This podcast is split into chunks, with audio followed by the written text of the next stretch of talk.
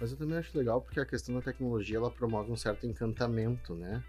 É, algumas tecnologias, é claro, que, que são visuais, Uhum. que, que, que, que o usuário vê. É, na, última, na última vez que a gente esteve na clínica, foi semana passada, no início da Uhum. semana, ah, a, a minha esposa foi olhar contigo uma alergia que deu dentro do olho. Uhum. E tu fez uma imagem e colocou no Uhum, telão. Uhum. Meu Deus, aquilo pra ela, ela- postou no Instagram de tão fantástico que ela achou aquilo e a, A, ima- imagem a ficou imagem do negócio ali. Uhum. É que não aparecia, Ah, né? tá. Mas é uma tecnologia que, que, que- ela tem uma finalidade diagnóstica, eu Uhum, acredito, claro, né? Claro. E, e pro usuário aquilo, meu Deus, olha o meu olho, como meu olho é bonito. Eu nunca tinha visto valida a aquilo. escolha também, né? Hum. De quem tá usando o serviço, né?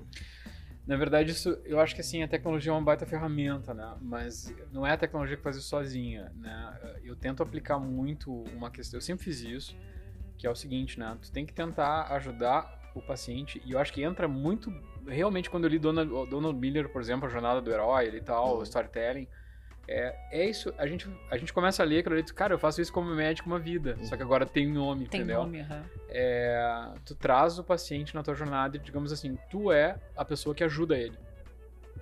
Mas na cabeça do paciente, muitas vezes é ele que tá resolvendo. Ele que saiu de casa, foi no médico, ele tá Uhum. resolvendo o problema dele, entendeu? O médico é só um coaching ali, na Uhum. verdade, para tentar resolver, né? Então, a gente tem que fazer essa leitura. Às vezes o paciente tá pensando assim e tu vai junto com ele, entendeu? E aí o que que acontece? A tecnologia ajuda é eu mostrar para ele as escolhas que ele tá fazendo.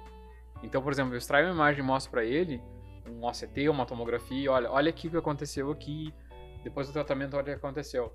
Ele cria uma história de que ele fez as escolhas corretas, né? Claro que foi eu que escolhi, mas eu preciso criar isso para ele se sentir de certa forma seguro, fez a processo escolha também. certa, né?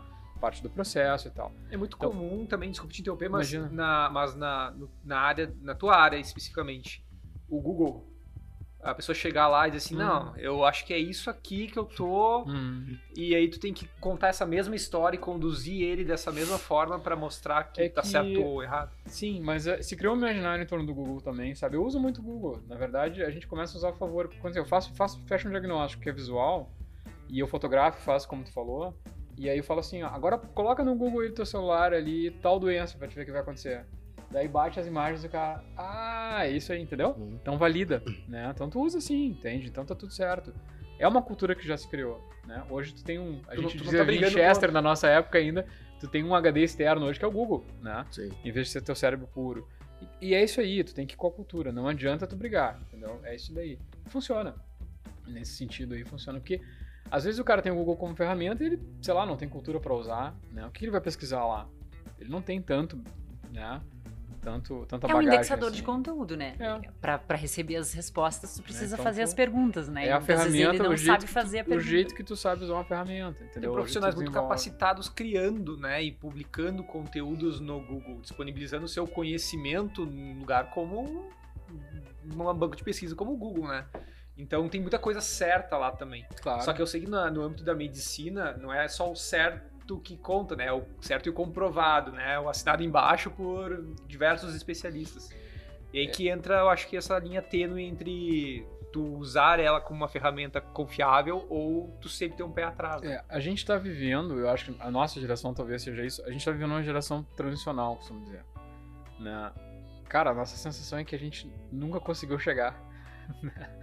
Porque assim, é, era de um jeito, daí mudou para outro, daí a gente tá sempre tentando se adaptar, cara. Às vezes os mais novos com mais facilidade e os mais velhos já, tipo, abandonaram algumas coisas, né? entendeu? Então, a gente faz isso assim, e a gente vive num limbo, que é o seguinte, a gente tem muita problema do século XXI com ferramenta do século XX ainda, tá? Então, assim, o que tá ali no Google, cara, talvez ainda não tenha sido um criado um conteúdo que dê um fit realmente digital. A gente usa coisas analógicas escaneadas, entendeu? Entendem? Então, assim, a gente está tentando transpor ainda a medicina, talvez o direito, não, não sei exatamente as áreas, mas as áreas mais tradicionais fazem isso de maneira mais lenta, porque elas têm uma história muito grande atrás. E não é assim para tu desapegar de uma história. Né? Tu não vai pra chegar para um engenheiro dizer, não, agora é tudo digital, não sei. O cara dizer, não, eu fiz o cálculo, na minha época era assim, continua valendo. Claro que continua valendo, né? Medicina é a mesma coisa, né? Eu aprendi a fazer coisas que eu não tinha Google ainda, óbvio, né? Então, não vou Teu- me desfazer disso. Teu entendeu? pai tá no universo digital já Só no WhatsApp. Só no WhatsApp. Já é alguma coisa. Já é alguma né? coisa. Não, mas ele já tá digitalizado de alguma forma, Sim. né? Porque é um canal digital total, né? É o que eu ia dizer, acho que existe uma diferença importante entre ser digital e ser digi- estar digitalizado, né? Sim. Acho que é exatamente o que tu falou. T- talvez todas as áreas, de uma forma geral, sejam hoje digitalizadas, Uhum. mas não necessariamente digitais, não, não oferecem uma Exato. experiência digital, né? E a idade também não é, não, não significa que porque tu ser mais jovem ou estar na nossa faixa etária que tu tenha que ser digital, né? Acho que isso é uma coisa importante também. Até que ponto tu acha que, que é importante pra ti hoje, por exemplo, com todo esse background, esse conhecimento e essa tecnologia disponível, tu ainda estar lá no, no, no digital? O que, que isso faz de diferença pra ti ou não? Né? Porque pro teu pai, por exemplo, ter o WhatsApp ali no celular já é mais do que suficiente daqui a Uhum. pouco para lotar uma agenda, por causa da reputação, de história. Uhum. Será que é necessário tu abraçar essa, que a gente estava falando antes, né, segunda profissão, né? De tu estar lá também criando conteúdo, também se expondo, também vendendo no, no- no digital? Ou será que isso é algo que tu pode ah, trabalhar de outra forma, de uma forma menos frequente? Não, eu acho que assim, exposição digital, digamos assim, e aí falar como a gente falava de criação de conteúdo, é, conteúdo digital, eu, eu acho que isso é importante, né? Tanto que eu tenho canais aí, faço, tal, na medida que eu consigo eu faço, né? Mas eu acho que num primeiro momento, ah, então, pensando nessa questão transicional que eu tenho, tô falando, a gente é uma geração que está aprendendo a fazer isso ainda, né? Talvez já tenha ah, gente voando aí em digital e tal, mas o pessoal tá com as ferramentas dominadas, mas o comportamento ainda não não, não, não tá exatamente pronto, né? Tem muita coisa para mudar ainda.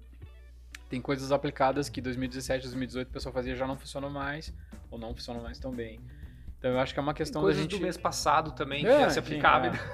A gente vai Dependendo da ferramenta, ela é, É. bem... Mas o que, que né? acontece hoje, tá? Por exemplo, minha leitura, assim, tá?